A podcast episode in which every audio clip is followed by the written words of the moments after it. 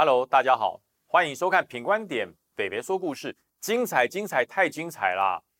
刚刚十一月二十六号投票投完，马上一月八号又要再投票一次。呃，其实这次的投票既劲爆又有看头，虽然时间很短，我们很多的选举我都把它形容成跑马拉松，也就是说，起跑的时候不必太快，但是呢耐力要足，持久。而且最后到达终点还要保持相当好的这个翩翩的风度啊，要有那个胜选的姿态，那是一般的选举。但是这一次的不一样哦，十一月二十六号到一月八号太短了，所以这次的选举，这次的立委补选啊，这个北松山还有中山区的立委选举，我称之为百米冲刺的赛跑，谁跑得快谁就赢。所以这一次你看吴益农跟王宏威这两个。截然不同的选举模式，大家觉得谁会赢呢？我们来做一个非常客观的评论。我先讲吴吴益农好了，他唯一参加过的一次选举就是二零二零跟蒋万安在同同一选区的双帅之争，比的是颜值，比的是理性，比的是风度，比的是理念。那当然，吴益农以一万多票的些微之差输给了蒋万安啊，隐恨。没有当选这一区的立委，但是吴益农没有走啊，他一直在在地经营，宣扬他的国防理念，宣扬他对于在地所有人性化的需求。他请请益了很多人哦，他请益过前参谋总长李喜明，哎，这小弟不才，他也来跟我谈过，谈过后备政策，谈过军事训练的方式，谈过。我国兵役的变革应该怎么样，可以让我们的国防更强？只谈军事，只谈国防，不谈政治，所以我对他的评价是高的。可是我没有选票啊，各位知道吗？我不住在北松山跟中山区，我没有选票，我了解他有什么用？所以说，你必须要在很短的时间让大家认识你，让大家了解你，让大家知道你到底在做什么。所以吴益农有没有这样做？目前看来。他走的还是翩翩君子的风度之争，他还把他的对手当成呃双帅之争时期的蒋万安，他不一样。王宏威的战法跟蒋万安完全不同。我们来谈谈王宏威。王宏威在十一月二十六号才顺利的高票当选啊议员，那么预计在十二月二十五号要宣誓就职。那当然。很多人说王宏威绕跑啊，不负责任啊，辜负选民啊。哎，吴益农帮他讲话，你知道吗？吴益农说没有没有没有，不能讲王宏威绕跑，他选上了才是绕跑，他如果没有选上就不叫绕跑。太佛了吧？哪里有人帮对手讲话？好，没关系，有风度。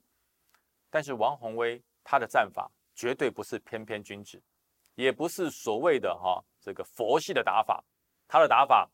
是出了名的啊，有战力。他是出了名的攻击性的打法，侵略性的打法。选战的方式有两种，一种呢就是推销型、行销型。我不管对手如何，我只告诉你我有多好啊！我的学历，我的经历，我从美国放弃高薪回来当兵，当的还特战兵，勇猛剽悍。我热爱中华民国。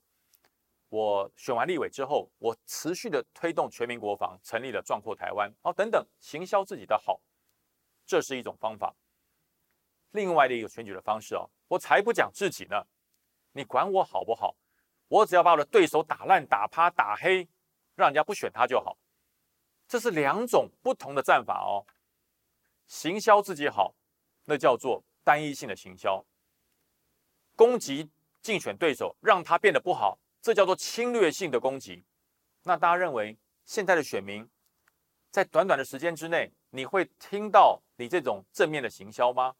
你会了解到你自己这个产品有多好吗？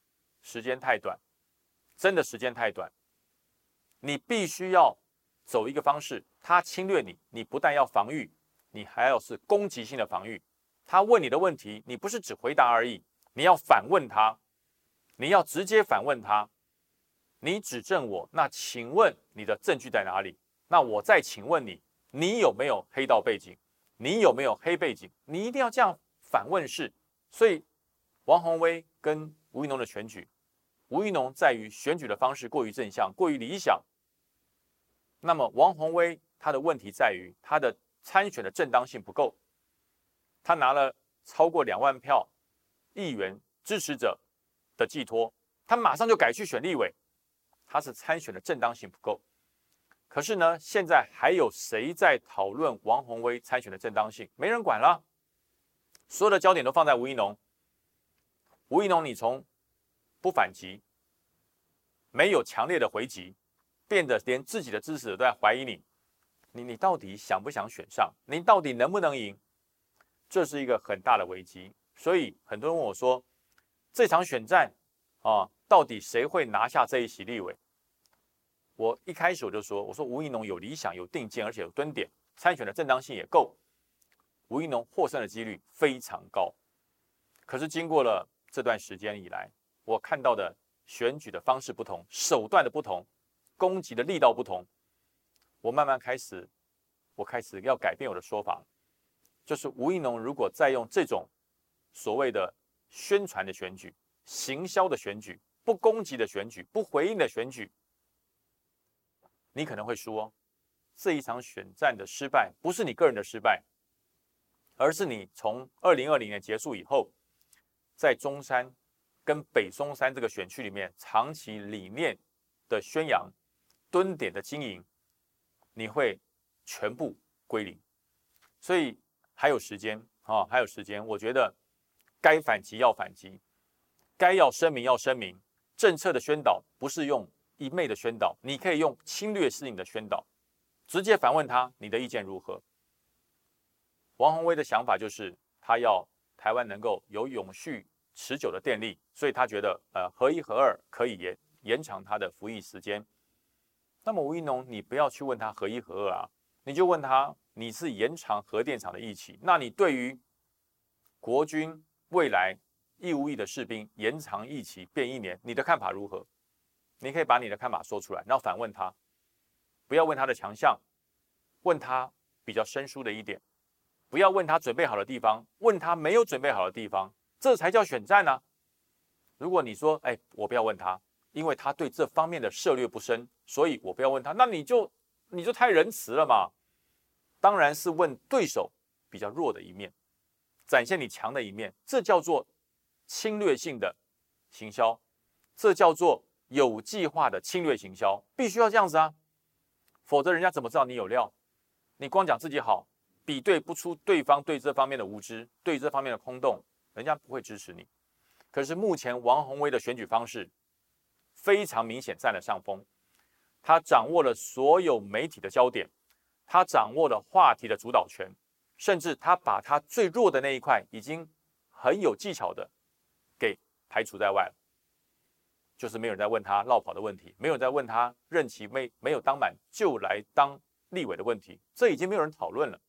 所以现在整个选举的优势是在王宏威这边，所以吴怡农有没有机会来翻转？我相信没有人可以帮你，只有自己，只有竞选者下定决心，参选人跟团队讨论好，最后这段时间要如何冲刺，只有方向，只有手段的改变。才能够扭转战局。所有在这一区的选民，那么你可以做一个很睿智的选择。那至于说我支持谁，我没有选票，我不是这一区的选民，我只能用客观的立场分析出来选举的方式，跟未来选举谁会呃胜出，谁会呃可能会失败，我只是做一个客观的分析，大家不妨参考看看。那么锁定品观点，北北说故事，每个礼拜我们都可以听到好听的故事跟分析哦。我们下周再见，拜拜。